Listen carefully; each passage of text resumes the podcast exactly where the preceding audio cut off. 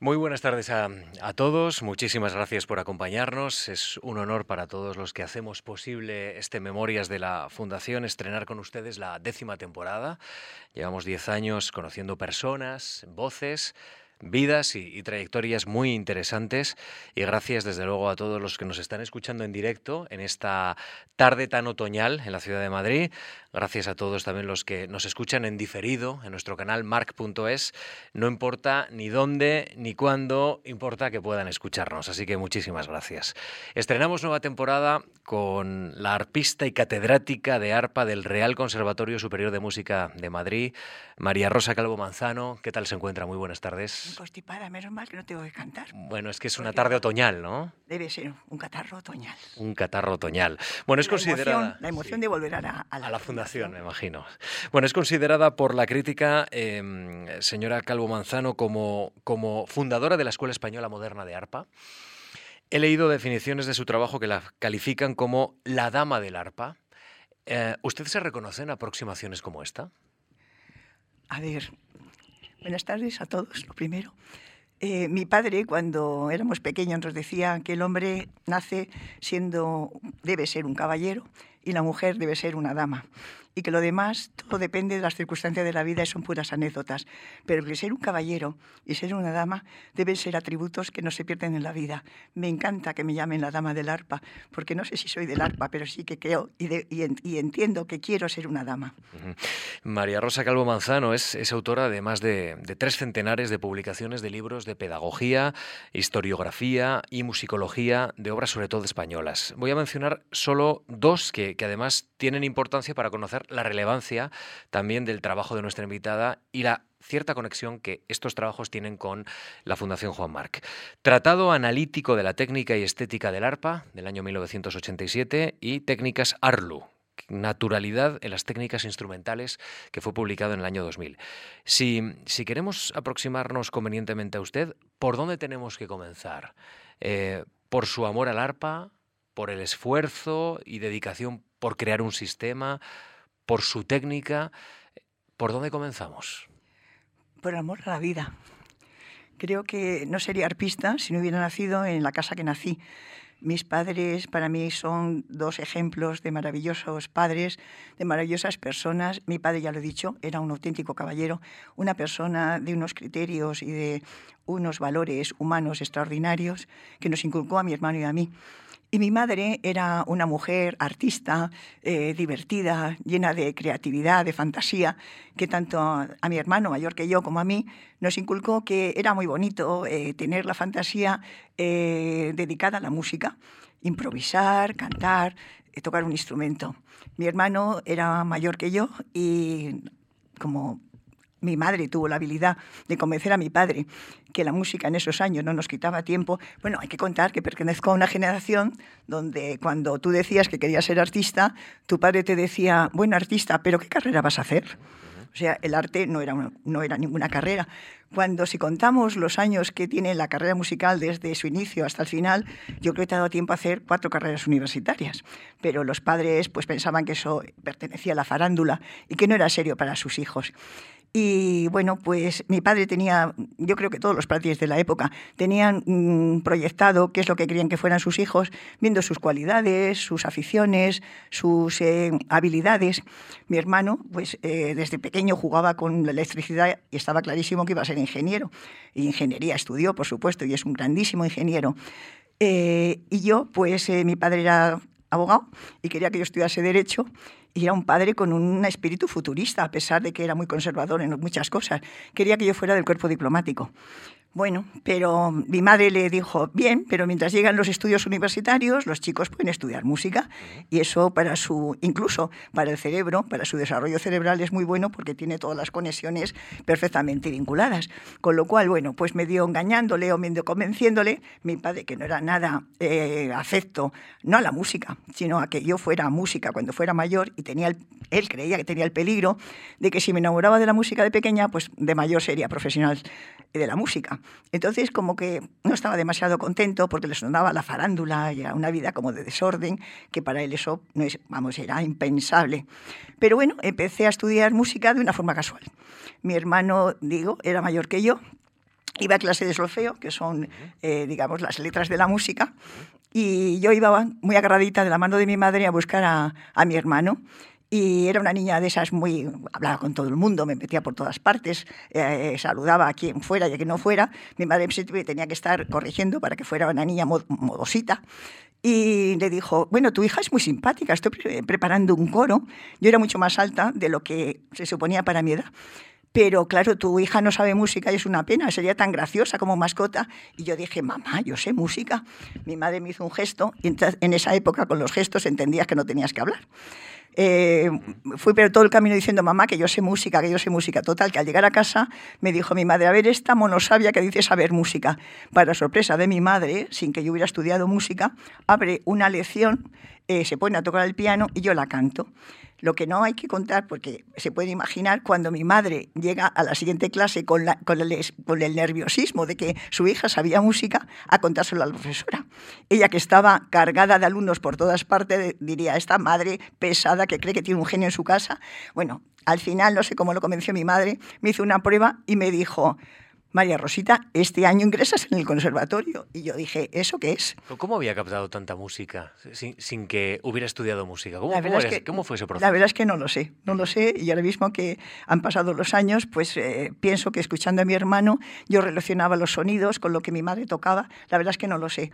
Pero lo, cierto es que yo estaba virgen de todo y la profesora, esto era el mes de abril, yo tenía cuatro años y proyectaba que yo me examinase en junio. Mi hermano era un niño muy hiperactivo y tenía un profesor, un preceptor, que era lo que en esa época se llevaba, que era un militar de aquellos que habían tenido problemas con la con, era republicano, no había perdido la carrera, pero claro, era un maravilloso preceptor, era un gran matemático, era una persona cultísima, no hablaba en francés desde que entraba en casa hasta que se iba, era un tesoro en la casa. Y le dice mi madre, don José, la niña en un mes tiene que ingresar en el conservatorio, tiene usted que enseñarle a leer, escribir y hacer las cuatro reglas. yo no tengo, vamos, eh, no sé hacer milagros. Total, que no sé lo que pasó. Yo hice el, examen, me presenté al examen, porque eh, hacerlo no lo hice. Eh, sé que había una escritura del Quijote y yo el Quijote creí que era un tebeo, no sabía lo que era el Quijote. Entonces salí diciendo, eh, me han hecho una cosa que tenía que escribir, yo veía que los demás escribían, yo no sabía, lo que yo no sabía escribir. Llegué al tribunal, le entrego el papel en blanco y dice el tribunal, oye, ¿no te da vergüenza? Porque aunque tenía cuatro años, parecía mucho mayor.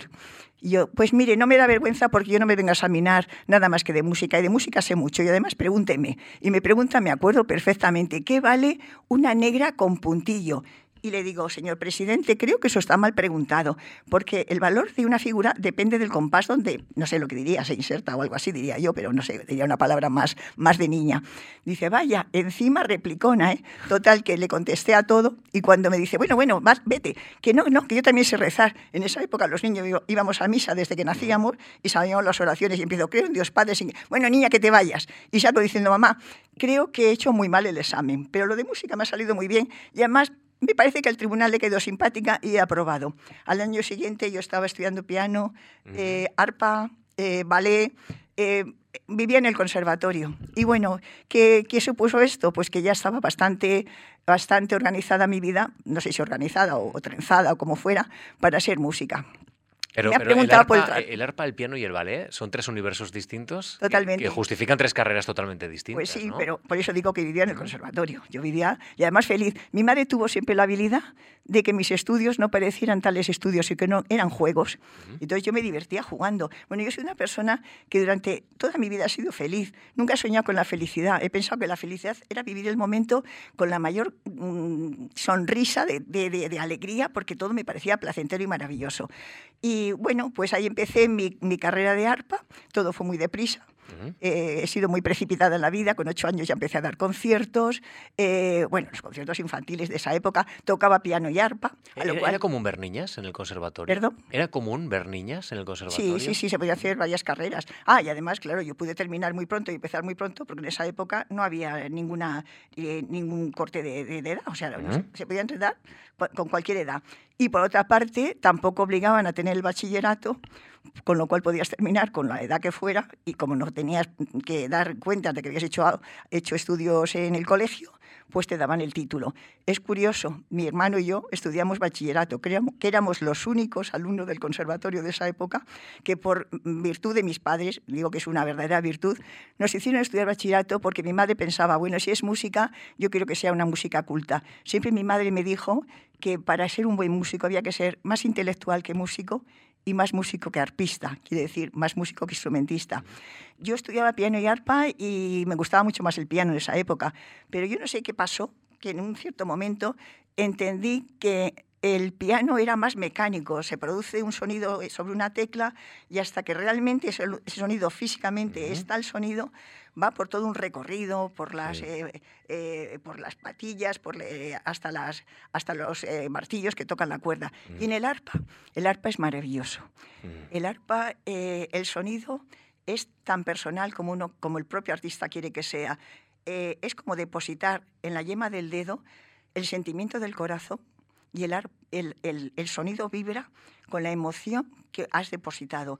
Y es tan excepcional que un instrumento que no tiene ninguna ayuda mecánica para producir sonidos, efectos y colores depende con el, la fuerza, con la parte del dedo que des, o tocar con la uña, o en qué punto en, el, en, en, la parte del clavijero, en el centro o en el grave, suena completamente distinto. Es maravilloso. Mm. El instrumento, que es muy simple, tan simple como el instrumento más antiguo que nos podíamos encontrar, el monocordio que tocaba el hombre primitivo, el mismo que pintaba en las cavernas, tocaba el, el, el arco con el que, salía a cazar. Estaba haciendo grandeza de lo que era su vida cotidiana y lo, y lo, y lo transformaba en espiritual. Pues igual que ese arco primitivo, el arpa actual, por muy elaborada que está y por muy, eh, naturalmente, la sofisticada, sofisticada que está, eh, es igual que ese arco primitivo y depende simplemente de esa pulsación y es hermosísimo sentir que eh, puedes crear sonidos, efectos, colores, matices, potencias con una intensidad tanto como te sale directamente del corazón. Y eso es muy personal, porque efectivamente como el, instrumento no tiene ningún elemento mecánico para ayudar a la expresión, es el propio arpista el que la crea. Y hay que cargar esa mirada y esa técnica con, entiendo, lecturas, intereses, eh, el mundo. Eh, se lo decía su madre, ¿no? ¿De, qué manera le interesó también otras disciplinas artísticas, filosóficas, literarias, que iba incorporando también a su mirada como artista que se iba formando? Me ha interesado todo. La pena es que la vida, cuando la vas pasando, te das cuenta que es muy corta y no te da tiempo a casi nada de lo que te gustaría conocer y saber. Pero de todas formas, he dicho antes, he sido muy feliz porque mi ansia ha sido saber, estudiar, conocer. He tenido curiosidad absolutamente por todo, todo me ha interesado, todo me ha parecido grandioso, todo me ha hecho feliz. Me ha hecho feliz eh, estudiar. Cuando estudiaba, he estudiado pues de a lo mejor desde las 7 de la mañana hasta la 1 de la madrugada, porque estudiaba muchas cosas, no porque le dedicara mucho tiempo a cada una de ellas, sino porque estudiaba muchas cosas. Y era feliz estudiando, he salido feliz trabajando, he sido muy feliz en la pedagogía, escribiendo ese tratado que creo que ha ayudado mucho porque puse orden en una serie de circunstancias técnicas eh, de una forma reflexiva, haciendo un poco de historia de lo que son los tratados históricos.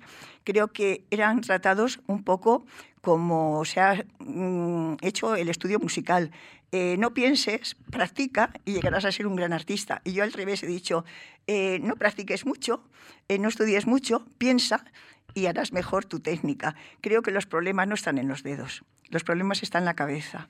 Y si se reflexiona en cómo hay que organizarlos, cómo hay que programarlos, cómo hay que corregirlos, cómo hay que rectificarlos, cómo hay que conducirlos, el trabajo se convierte en un placer porque es una riqueza de poner el pensamiento sobre lo que, sobre lo que estás tramando con los dedos.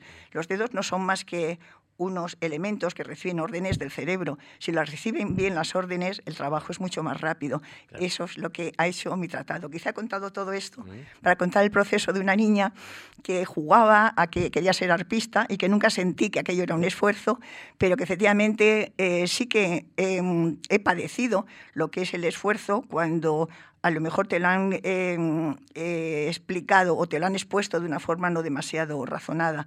Eh, fui a París con una beca de la Fundación Mars, una beca que en sí mismo era una maravilla.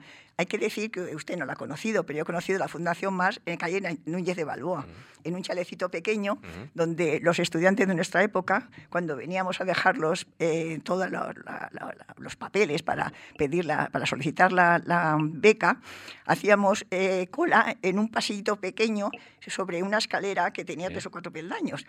Y bueno, ahí pues nos conocíamos todos.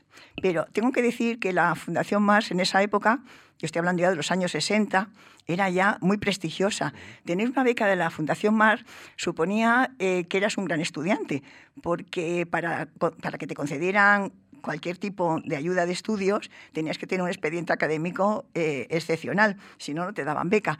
Con lo cual, eh, había el estímulo de estudiar mucho porque sabías que ese estímulo estaba recompensado. En mi casa me habían explicado que el esfuerzo era lo, único que te lleva al, al, éxito o a, la, o a, la, excelencia. La excelencia, que vuelvo a repetir, no se alcanza nunca, pero bueno, es el camino para estar eh, conducido hacia ella. Y esa beca para mí fue muy importante, no solo porque me permitía estudiar en París. y me permitía estudiar simplemente estudiando. En mi época, las mm, compañeras mías que tenía en el colegio, la foyer musical, eran todas au pair que era la forma de salir una chica de mi edad al extranjero, y yo salía con una beca. Ya había tenido becas para estar en Italia, primero en Siena, en la Academia Siriana. Ahí quiero que me, cuente em, qué, importancia tiene una persona muy relevante también para, eh, para el arpa en nuestro país, que es el maestro Nicanor Zabaleta. Eh, usted solicita eh, estudiar con él. Claro. Cuéntenos, entiendo yo que en nuestra audiencia hay personas que, no saben qué proyección tenía el señor Zabaleta y por qué era muy importante para nuestra invitada conocerlo y sobre todo trabajar con él, aprender de él. Bueno, era el mejor arpista del mundo sin duda y ha sido uno de los mejores históricamente, no en su época, sino históricamente. Eh, tenía unas cualidades de una técnica preciosa, preciosista diría yo, en el sentido de una igualdad impecable, un sonido precioso, todo delicado, y era eh, muy ideal esa técnica, sobre todo para el mundo clásico, para tocar eh, mm, preclásico y clásico. Eh, se convirtió en el mejor arpista del mundo y es curioso, en un mundo de mujeres como es el arpa, que parece que el arpa es un instrumento femenino, pues el mejor arpista del mundo era un hombre, en una época donde eh, no eran frecuentes los hombres, después sí que han sido muy frecuentes, pero en esa época él era una excepción. Eh, yo había estudiado en, música en Compostela, eh, era becaria también, es que he sido siempre becaria, he sido becaria desde mis primeros estudios Así en el se conservatorio. Comienza, Así se comienza. Pero todo, becaria, bachillerato, becaria en, en, música, becaria absolutamente todo. Y luego becaria en posgrado y cuando he hecho estudios de investigación eh, en, tanto en el extranjero como en España. Y había, sido, había estudiado en música en Compostela donde no había arpa. Estudiaba música de cámara con Casado, con el gran violonchelista, estudiaba composición con Tasman, estudiaba música que para mí ha sido impresionante con haber conocido en esa época a uno de los mejores musicólogos de España, el padre López Calo, quien me introdujo en la conciencia de que las obras, antes de, tocarlas, había que conocerlas estructural, estética, históricamente. Para mí fue una ayuda impresionante mi formación. Y, bueno, cuando ya había ido tres cursos de música en Compostela, todo el mundo me quería mucho. Eh, Ruiz Morales, que era embajador y que era el director de los cursos, eh, mm, Andrés Segovia, tenía eh, un elenco de, tanto de, directivos como de profesores que me querían mucho. Me dijeron, María Rosa, con gran sentimiento por nuestra parte, eh, vamos a perderte como alumna, pero te vamos a mandar a Siena. Y ellos mismos, como eh, Ruiz Morales, era el director en esa época de la Dirección General de Relaciones Exteriores, me dio una beca de Relaciones Estudiantes para estudiar con Zabaleta. En la Academia Musical Equillana. efectivamente.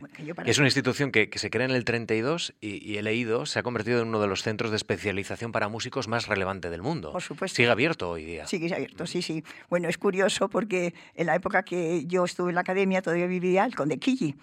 Eh, yo tuve la suerte de estudiar, eh, lo digo, en, en, Siena, en pura Toscana, con lo cual hablo un italiano bastante bueno porque es el sitio ideal para aprender un buen italiano. Y después fue también becaria en Roma, en, la, en, en el Gianicolo, en nuestra academia española, o sea que tenía una suerte enorme. Pero hablo de la academia quillana con nostalgia porque me acuerdo que el conde, que era muy clásico, un un conde como casi de cuento de hadas, se traía a todas sus amigas marquesas y, bueno, y las principesas de, toda la, famosa historia de Italia y hacía como una especie de corte de honor cuando eh, se clausuraban los cursos. Yo fui la mejor alumna de la academia al terminar mis cursos allí y tuve el honor de tocar de solista eh, con la orquesta del Comune. Eh, en el Teatro del Comune. Él llenó todo el palco de esas señoras que yo creo que las sacaba los vestidos que tenía eh, en el arca de, los recuerdos y las ponía todas como vestidas como del siglo XIX. Era un poco cómico, pero era muy gracioso, muy simpático. Y me acuerdo que él me regaló al terminar un, un eh, ramo de claveles, todos así como prensados, prensados, que yo dije, esto parecía un repollo de, de claveles rojos.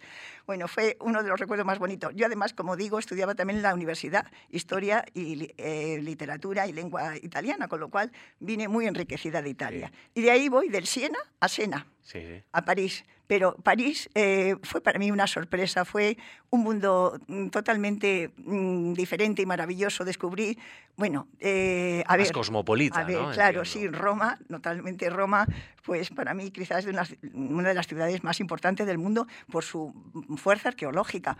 Pero, pero París es la, la, ciudad luz y para mí fue luz total. Cuento que la, la beca fue muy buena, pero no solamente por la beca en sí, que lo era, porque ya he dicho que me permitía estudiar sin más preocupación, sino por todo lo que tuvo de consecuencia de la beca. Se termina la beca y me había acostumbrado a estudiar en París, cosa que no podía seguir siendo, porque claro, las becas tienen un periodo, pero yo me resistía que no, para mí no se acababa París. Entonces me acuerdo que el embajador era José María Leilza, era pariente de mi madre y yo una cría con 18 años, ni corta ni perezosa, voy a verle, pero casi exigiéndole que me tiene que colocar, porque yo no me quiero ir de París. París me ha llenado de, de, de, espíritu, he visto la luz y no me quiero marchar sin seguir trabajando. Y Bueno, fue, esos años fueron maravillosos y la suerte estaba echada. La verdad es que parece mentira siempre como de una cosa, de, como de, un infortunio sale una, una cosa maravillosa. Pues eh, voy a se queda en ese momento un puesto en la, en la en Consejería de Cultura de la Embajada, en la Benimarso, y, y me dice, oye, hay un puesto de secretaria, ¿tú podrías hacer de secretaria? Yo, muy, muy naturalmente, embajador, yo, como no voy a poder hacer de secretaria? No tenía ni idea de qué es lo que tendría que hacer allí. Pero realmente tampoco fue de secretaria, fue de una especie de subsecretaria que tenía que recibir a, a personas que venían preguntando por cursos de verano, por el turismo en España, los lugares más importantes. era un puesto de trabajo precioso. ¿Y mientras tanto estaba con el arpa? O, no, no, no, no. el arpa estaba aparcada en el colegio, en la foyer musical. Pero en el, en el, allí conocí a muchísima gente y además practicaba el francés, porque los que venían a, verme no eran españoles, eran franceses que querían venir a España. Pero además, eh, también eh, recuerdo que había un consejero y un eh, agregado cultural que eran unos entusiastas de, del arte en general y de la música en particular, Frauca y, Quintanilla, dos personas encantadoras que me tomaron un cariño como si yo fuera su hija pequeña. Y cada vez que había una fiesta en la embajada o algo importante, quien daba un concierto para terminar esa fiesta tal era yo, con lo cual me empecé a relacionar con todo el mundo diplomático que había en París en esa época. Y ya no solamente tocaba en nuestra embajada, sino que me invitaban a otras embajadas. Y además fue unos, unos años preciosos, le debo mucho a la prensa, muchísimo. En esa época conocí a Alberto Oliveras, que hacía que el programa Ustedes son formidables que yo creo que ha sido uno de los problemas más importantes en los años, en los que estoy hablando, los 60 a los 70. Bueno, me hizo un montón de entrevistas por cualquier motivo, porque daba el concierto en la embajada, porque no sé qué. Eh, él me presentó a Pilar Narvión, a Josefina Carabias. Las dos fueron encantadoras conmigo. Josefina Carabias vivía en las Tullerías y me, me invitaba a comer en su casa. Yo me sentía como como en una nube, no podía creer todo lo que me estaba pasando.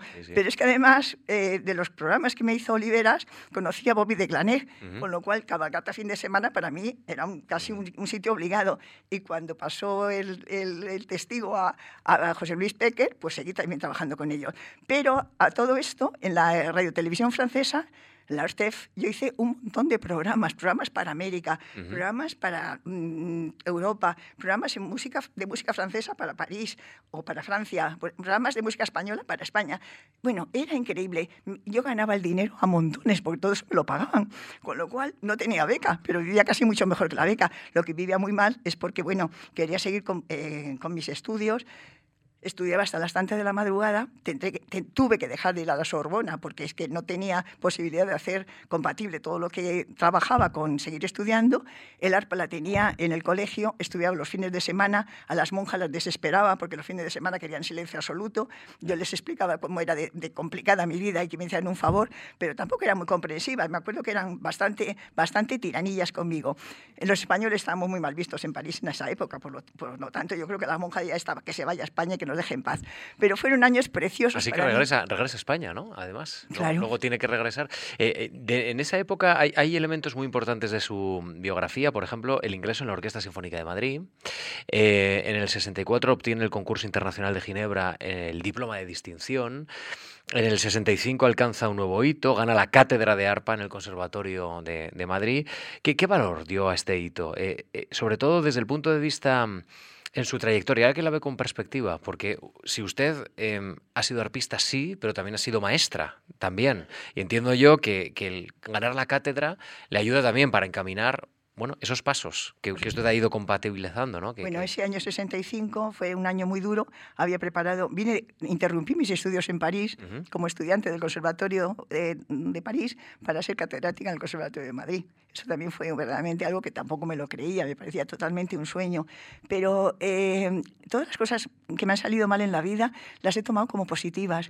Tuve una cantidad de, de contratiempos en los estudios de ARPA que parece mentira, en muy pocos años pasé por cinco escuelas distintas y las cinco me cambiaron la forma de, tocar el arpa, de posición, de colocación, absolutamente de todo. Y eso me ha venido fenomenal para escribir ese tratado que usted ha mencionado antes, que la Fundación Mars fue la que me becó para hacer el trabajo, digamos, de base de investigación. Y también ha sido muy importante para no confundirme cuando me decían, eh, llego a París eh, pensando que voy a estudiar con la gran arpista, que es la, la, solista de la Ópera de París y que va a ser para mí la, maestra de las maestras, era muy mal pedagoga en el sentido, eh, digamos, docente. Ella era muy buena arpista, pero no sabía transmitir, era muy dura, muy, mm, además muy cuadriculada. Y en esa época era muy triste porque los, los profesores no escuchaban a los alumnos, veían a los alumnos y si no tenían sus parámetros de técnicas corporales, era mal, mal, instrumentista, aunque tocase maravillosamente. Por eso digo que no oían y solamente veían. Y a mí eso me, me produjo eh, bastante desazón, porque cambié cinco veces de escuela. Pues voy a repetir, el haber cambiado cinco veces de escuela, haber pasado por posiciones que eran totalmente eh, encontradas unas con otras, y todos me decían cuando llegaba que estaba en la mejor escuela del mundo, pensé, es imposible que las cinco sean las mejores escuelas del mundo, y a mí me están atormentando. Porque Pero estaba en París. Eso, eso terminó. Digo, digo, que estaba en el centro del universo para ellos, por eso estaba en la mejor escuela del mundo. Creía que estaba yo. Pero bueno, fue tan bueno todo lo que tenía alrededor que aquello no me importó. Y además me vino muy bien. Si yo no paso por esta experiencia, seguro que no escribo estos dos tratados. Me ha parecido normal. Pero eso me hizo pensar que no, no había una escuela eh, única, que el cuerpo humano todos somos diferentes. Tenemos los brazos más largos, las manos más gruesas, tenemos más altura, menos altura, más envergadura, menos envergadura. Con lo cual, lo que había que hacer es adaptar una técnica natural de cada persona al instrumento y que la persona se sintiese eh, relajada, porque cuando te imponen una técnica que es dura, lo único que se consigue es tensión. Esa tensión nunca puede dar la emoción que tiene que dar un artista. Con lo cual, vuelvo a repetir, eso que parecía que para mí era un tormento, ha sido una bendición del cielo, porque me ha ayudado a pensar en, los demás, en cómo Déjame que, que mm, explique a, todos nuestros oyentes cómo, cómo llega eh, la base, usted ha mencionado, gracias a esa beca en la Fundación Marc, eh, obtengo esa base suficiente para hacer ese, ese tratado. ¿no? En el 67 solicita una ayuda a la Fundación, que va a ser la segunda, que va a ser muy relevante para consolidar su trayectoria. Quiere elaborar, eh, leo literalmente extractos de su memoria, un trabajo sobre la técnica del arpa. Usted tenía 20 años. Es decir, que lo que vamos a leer significa que usted ya tiene una madurez con 20 años y eh, un interés ya muy concreto sobre hacia dónde quiere llevar su, carrera. Quiere elaborar un trabajo sobre la técnica del arpa. En esta propuesta usted desliza algunas ideas que, parecen eh, desde luego, muy interesantes desde el punto de vista de la interiorización del trabajo. Em, habla, el arpa es un instrumento difícil, dice, con complicaciones técnico-mecánicas insospechadas por el profano que aparentemente no ve más que el movimiento más o menos veloz. Entre los problemas está la posición de la mano que está en el aire con el único apoyo de la punta de la yema de los dedos. Y otra dificultad, señala usted, está en la vibración de las cuerdas y en el momento en el que el contacto del dedo con la cuerda puede generar un sonido que usted califica de extraño en esa memoria. Parásito. Un parásito. Los pedales constituyen otro problema que requieren una técnica segura y veloz y que no produzca ruidos, además, añade. Y a todo esto hay que añadir las dificultades de la música moderna para el arpa, que avanza con nuevos sonidos y nuevos efectos en el repertorio. Así que usted tenía interiorizado la naturaleza de un instrumento, pero demuestra en estas palabras que a la vez quiere controlar ese instrumento y quiere comunicarlo, quiere ser didáctica de ese instrumento. La pedagogía me ha, me ha apasionado y creo que el haber sido un arpista en, en, oficio de carrera concertística me ha ayudado mucho, porque no es lo mismo explicar de una forma fría a los alumnos una técnica, una mecánica, unos elementos X, que haber tenido la experiencia de eso, vivirlo claro. en público, puedes transmitir muchísima más riqueza. Eh, la pedagogía, vuelvo a repetir, para mí ha sido una vocación. Entiendo que es un sacerdocio. O se siente o es mejor no hacerla.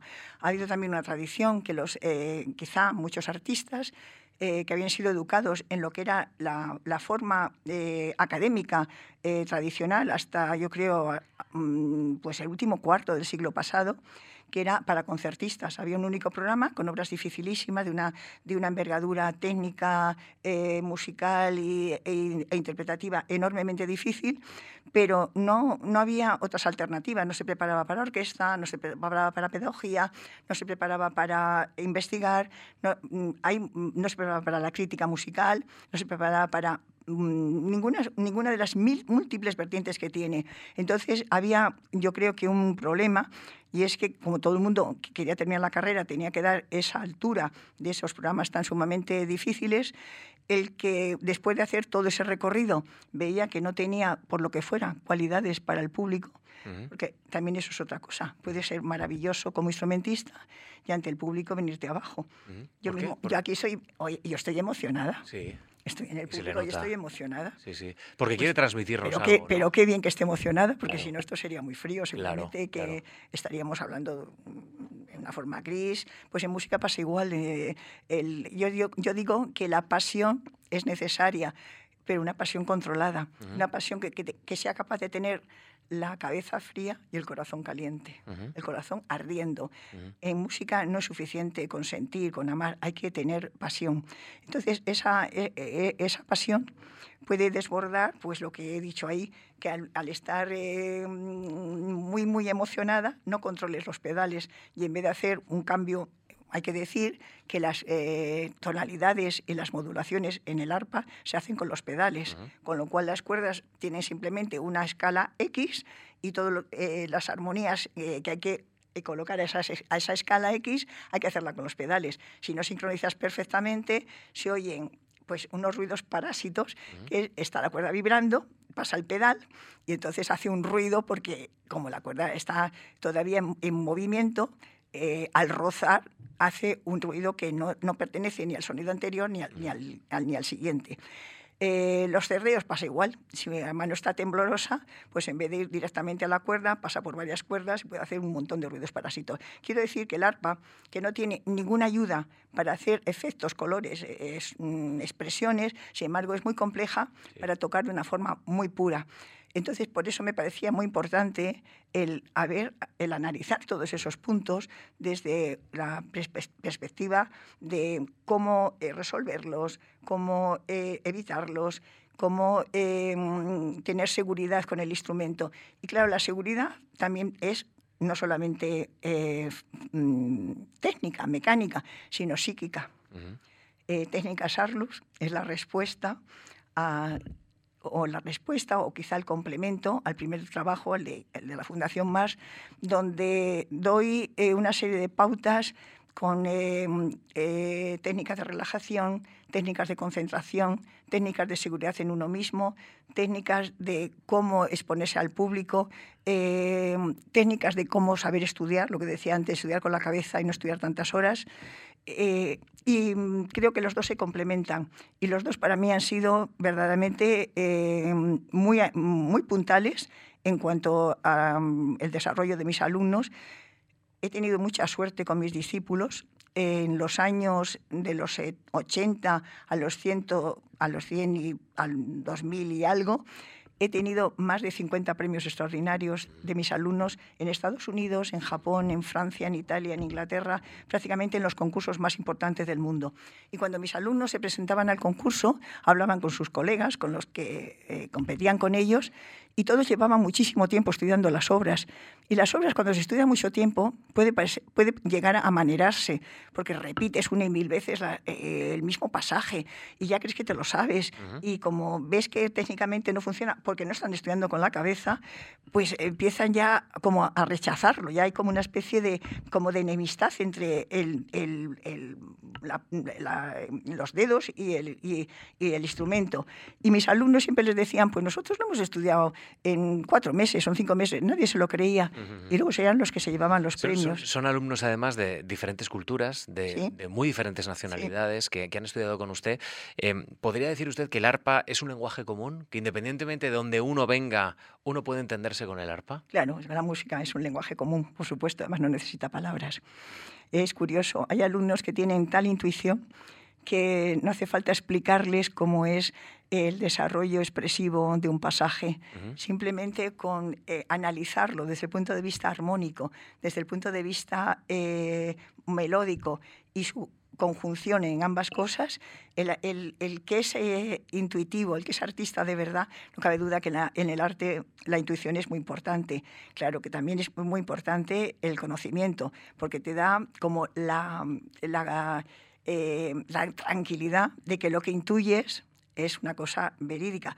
El intérprete, al fin y al cabo, es un... Eh, es como un pasante desde el compositor que crea una obra hasta el público que la escucha. Estás de intermediario. Es, efectivamente, intérprete es la palabra, pero interpretar puede ser muy, muy libre. Uno interpreta de una forma eh, poco fiel, eh, poco eh, honesta. Hay que ser honesto con lo que ha escrito el, compositor, con lo cual ahí creo que es importante estudiar la, mm, la, armonía, la melodía, la estructura, la estética, el momento que se ha escrito, cuál era el, compositor, o qué, mejor dicho, qué le estaba pasando al compositor en ese momento. Creo que eso es fundamental para que la interpretación sea verdaderamente mágica. Eh, pero todo eso, que lo conoces, al final tiene que tener ese toque misterioso, que no sabes cómo llamarlo, pero que o atrapa o, o el público dice, sí, está muy bien, pero ay, qué pesado, ya que se acabe el concierto. El atrapar al público es algo realmente mágico. En su trayectoria cuenta con, con 3.000 actuaciones en todo el mundo. Eh, su primer concierto a los 8, la catedrática de arpa más joven de España. Usted está acostumbrada a pulverizar récords, em, pero además, ¿cómo llega a su memoria hoy el debut en 1976 en Nueva York, en el Carnegie Hall, que creo que es muy relevante también para comprender lo que me está usted contando cómo, llega uno, cómo tiene que superarse a sí mismo y cómo puede conectar con el público. Han pasado muchos años y todavía me emociono. Mi padre, que no quería que yo fuera música profesional y que solamente me reconcilié con él cuando fui catedrática, porque le sonaba universitario y no le sonaba a farándula, eh, murió de forma imprevista la noche anterior a salir a Estados Unidos. Fue un momento.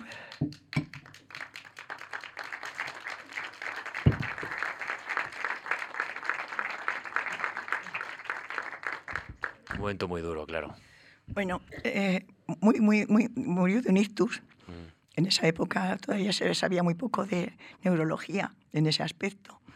Y no hubo ningún cirujano que le pudiera atender, ni ningún neurólogo que le atendiera tampoco. Y murió en unas horas.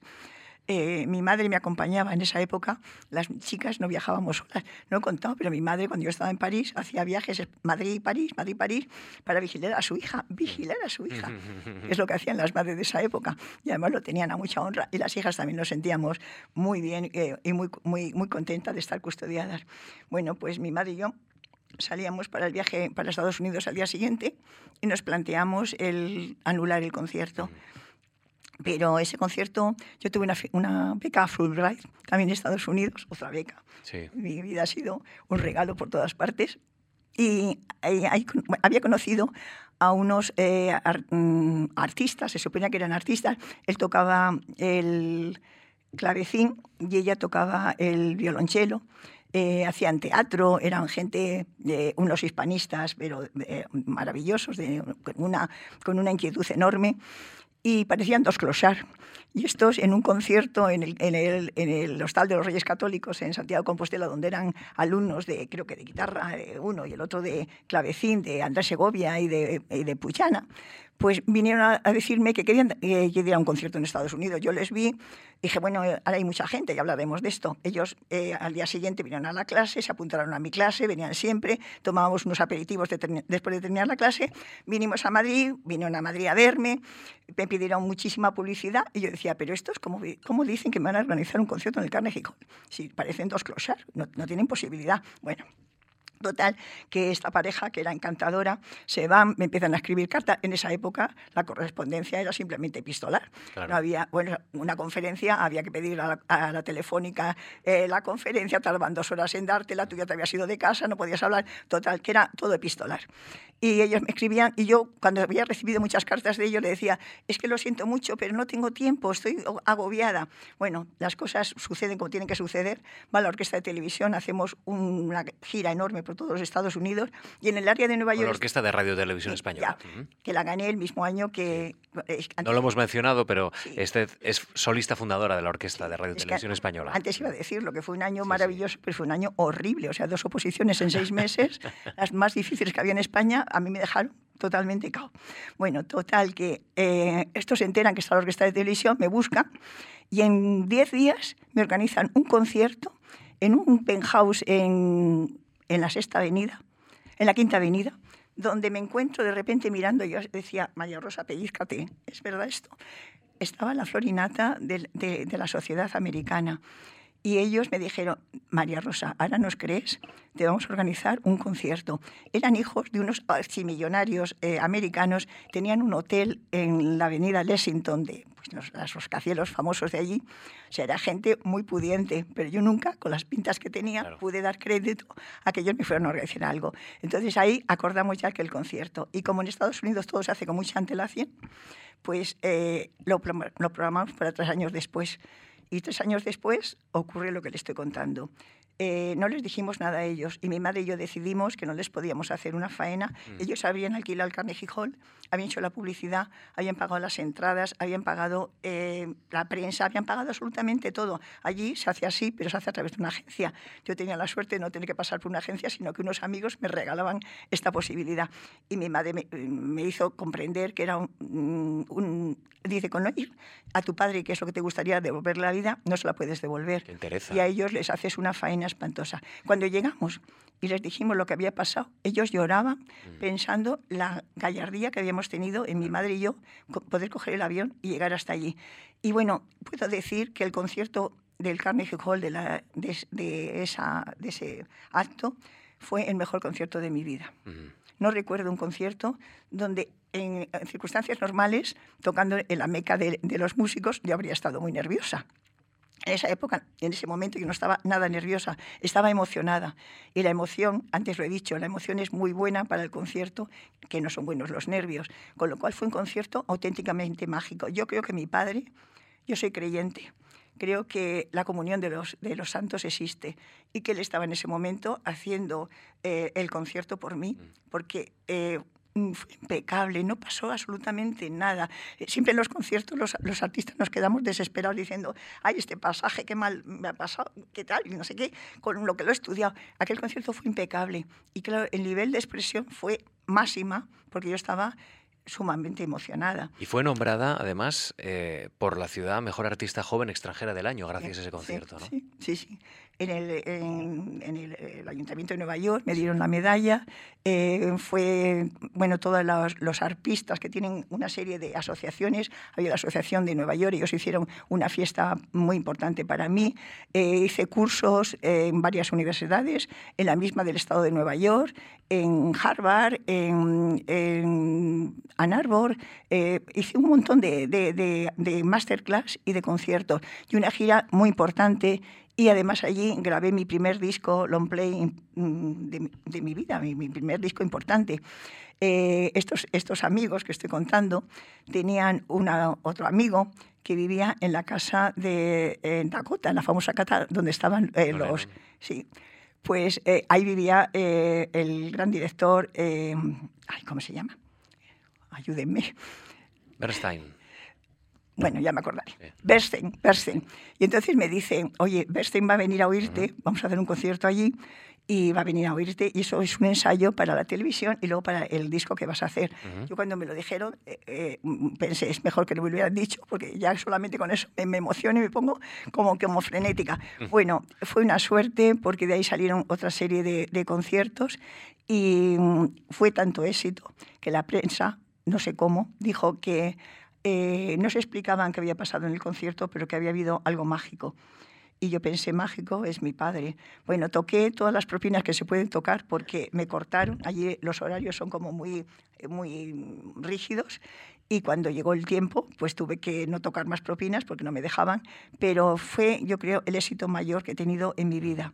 Y además eso tuvo otras consecuencias, que en mi vida todo ha sido casualidades, todo ha pasado casi sin, sin buscarlo y sin, y sin preverlo. Eh, eh, ese año, 76, eh, se celebraba el segundo bicentenario bueno, el bicentenario, perdón, el segundo no, el bicentenario de la Fundación de los Estados Unidos y fui la encargada para tocar delante del presidente Ford y de los Reyes de España. Fui la representante española para ese concierto. O sea que la, la, vida para mí ha sido, eh, yo siempre he dicho que he tenido el azar de mi, de mi parte, pero que he tenido el azar de una forma simpática, estando siempre en el sitio donde tenía que estar, en el momento que tenía que estar y debidamente preparada.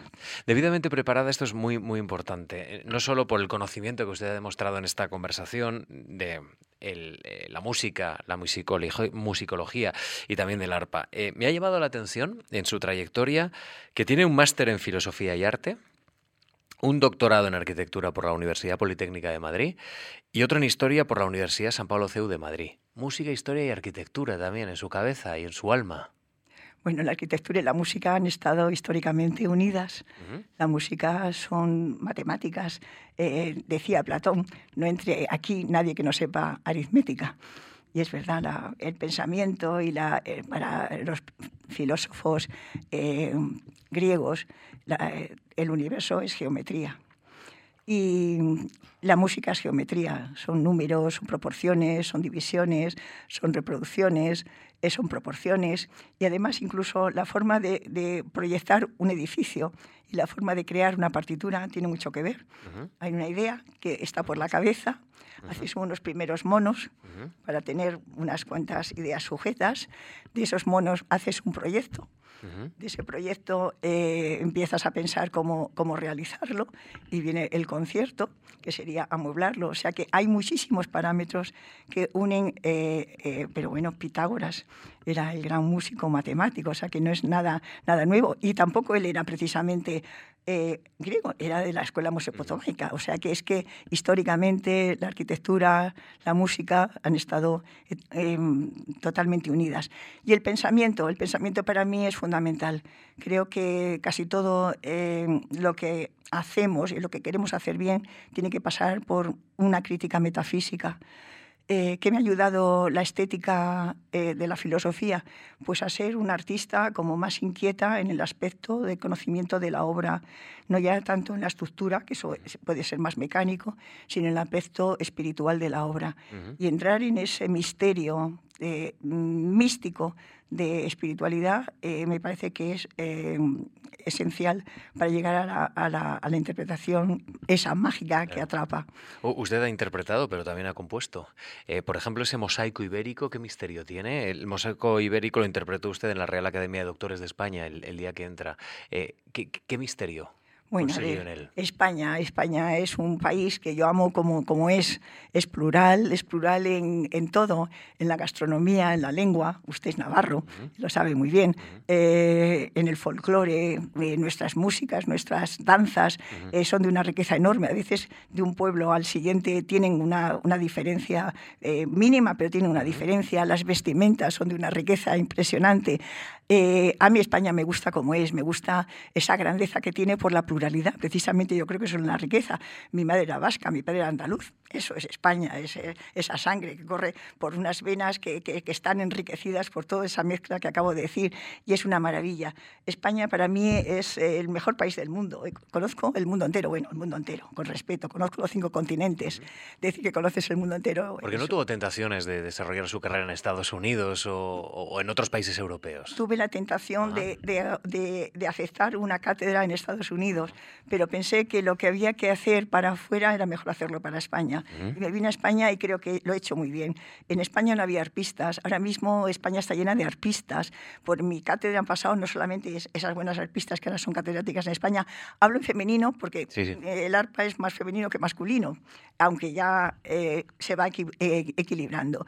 Pero tengo alumnas chinas, tengo alumnas japonesas, indonesias, filipinas, eh, americanas, desde, desde Canadá hasta la Patagonia.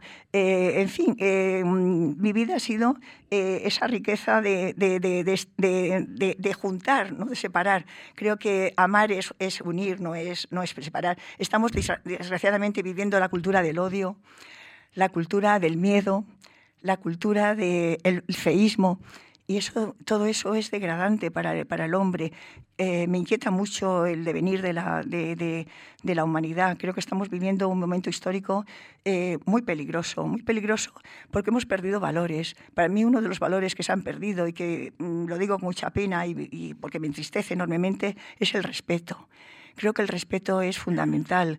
Eh, es, yo creo, también la autoestima a uno mismo. El que tiene respeto al prójimo se lo tiene primero a sí mismo y el que lo pierde al prójimo lo ha perdido a, sí mismo. En Europa estamos viviendo una crisis que no, quizá no somos conscientes de ella, pero a mí me, da mucha pena. Eh, estamos renunciando a nuestros valores ancestrales. El humanismo cristiano ha sido eh, algo que ha cambiado la historia del mundo y ahora lo despreciamos. Estamos viviendo un relativismo tan absurdo que no nos damos cuenta que si perdemos nuestros valores, eh, y sobre todo los perdemos porque tenemos un auténtico eh, problema demográfico, no tenemos hijos, en Europa no tenemos hijos, estamos destruyendo Europa y estamos destruyendo sus valores. Europa ha sido eh, la gran Europa, la culta Europa, la vieja Europa, ha sido el eje del mundo. Es que además tiene unos pilares de un valor impresionante, el pensamiento griego, el derecho romano, el humanismo cristiano. El humanismo cristiano cambió la historia de la humanidad. Es la primera filosofía espiritual religiosa que habla del ser, de su dignidad humana. Si perdemos la dignidad humana, hemos perdido absolutamente todo. ¿A dónde vamos?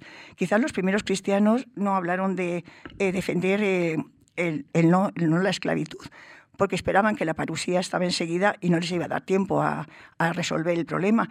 Pero quien ha resuelto el problema de la abolición de, la esclavitud han sido los cristianos, ha sido el cristianismo, ha sido el, el humanismo cristiano. Y cuando llegamos a América hicimos una labor impresionante. No hay más que ver que todos están mestizados. De México hacia abajo todos están mestizados. De México hacia arriba no hay mestizos. Estuvieron viviendo en sus eh, reservas. España ha, sido, eh, ha, dado mucho más que ha recibido. Dejamos una cultura impresionante en América. Hicimos hospitales, hicimos eh, escuelas, hicimos universidades se tradujeron los catecismos a las lenguas autóctonas, que eso era una, una, labor misional impresionante. O sea, los misioneros estaban llenos de amor. No eran personas que simplemente iban y predicaban, sino que daban amor por, encima de todo. Yo he visitado las eh, misiones eh, del Paraguay, y es que es algo verdaderamente impresionante. ¿Cómo pudieron hacer en la selva esas ciudades que hicieron, también planificadas, donde además había eh, sitios para los mayores, para, para, para, para, atenderlos, había escuelas para los niños, había los talleres, les enseñaban a, a construir, les enseñaban a hacer las conducciones de agua, les enseñaban a, a, a cultivar la tierra. Bueno, España hizo una labor tan impresionante que yo creo que es, es fruto del humanismo cristiano.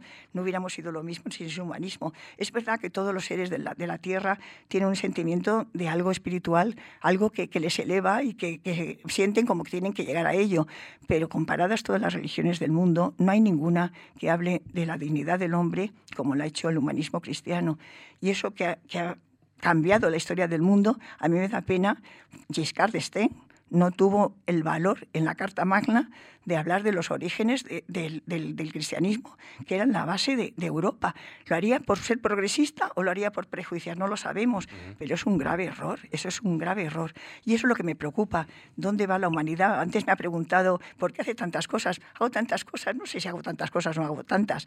Hago lo que me gusta, hago amar, hago disfrutar. Antes he dicho, yo no he tenido sueños, he vivido cada momento de mi vida como si fuera un sueño con una ilusión y con un entusiasmo enorme. Y ha, obtenido reconocimientos, eh, nos queda un minuto, pero, pero no quiero dejarlos pasar porque son muy importantes. Por ejemplo, usted es miembro de número de la Real Academia de Doctores de España, es correspondiente de la Real Academia de la Historia, ha recibido el lazo de Isabel la Católica, la encomienda de Alfonso X el Sabio, la medalla de oro al mérito de las bellas artes y ha sido nombrada también dama de honor del capítulo de, Isabel la Católica. ¿Esos reconocimientos son importantes? Usted ha tenido mucha suerte, han llegado esos reconocimientos, pero, pero ¿son importantes para usted? Bueno, a mí todos me han gratificado, me ha parecido que no me merecía nada, que era pues igual que las becas no sé por qué me dieron becas, pero yo, si nos queda un minuto, quiero decir una cosa. En esta fundación he dado los conciertos mejores de mi vida y recuerdo uno especial, he, dicho, he hablado del de Nueva York, pero aquí di uno en el año 1985, celebrando el aniversario de los tres grandes barrocos, Bach, Scarlatti y Händel, que para mí ha sido el mejor concierto que he dado en la historia de, de, mi carrera concertística. Y es una pena porque ustedes lo graban todo, ustedes, la fundación lo graba todo, y lo graba Radio Nacional, pues ni la fundación ni Radio Nacional tiene esa grabación que a mí me gustaría reproducirla en, un, en, una, eh, no sé, en una forma, en un formato para, para, dejarlo. Eso no será difícil, ¿eh? Pues no. Eso está en el archivo seguro. No está en el archivo, lo hemos buscado y no, está en el archivo. Bueno, y ese, ese concierto es, es bonito porque eh, fue en diciembre, creo, del año 85. Ya había rodado mucho ese programa por todo, tocaba en Estados Unidos, en Francia, en Italia, en Alemania, o sea, estaba muy rodado. Cuando llegué aquí lo toqué eh, con esa plenitud, con esa, eh, mm, no sé cómo decirlo, el, músico en la escena se transforma.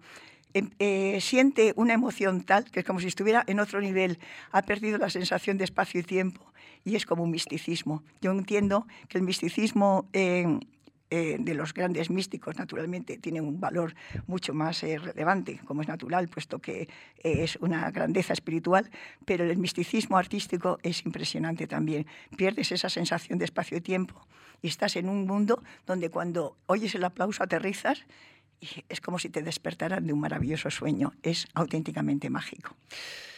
Ha sido un honor, un placer charlar con usted, conocer su trayectoria. La, habíamos escuchado, claro, pero, pero necesitamos saber qué hay detrás del arpa, qué hay detrás del artista y hemos descubierto a la, a la persona y es una suerte que nos haya mostrado tan sinceramente quién está detrás, que es la persona.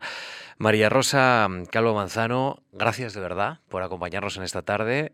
Esto sí que se graba. Ah, voy a buscar ese archivo de Radio Nacional. No vaya a ser que esté extraviado, pero, pero vamos a buscarlo. Vamos a ponernos a esta tarea.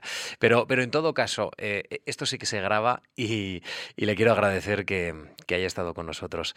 Ha sido un gusto de verdad. Gracias. Muchísimas gracias. No, estoy encantada porque de verdad que Radio Nacional ha tenido muchos contactos, radio y televisión.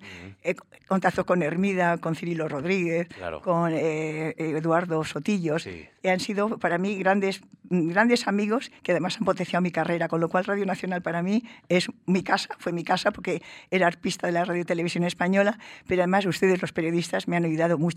Han, han encontrado en el arpa ese instrumento desconocido que para la gente es un extraño, ustedes han encontrado una parte esotérica y la han explotado, con lo cual yo me he dejado eh, navegar en ese barco que ustedes dirigían como esoterismo y que le ha hecho mucho bien al arpa y haciéndole bien al arpa me la ha hecho a mí. Muchísimas gracias. Gracias a usted. La, próxima sesión de Memorias, el próximo 20 de noviembre, nos va a acompañar otra conversación seguro muy interesante, el vitralista y pintor Carlos Muñoz de Pablos.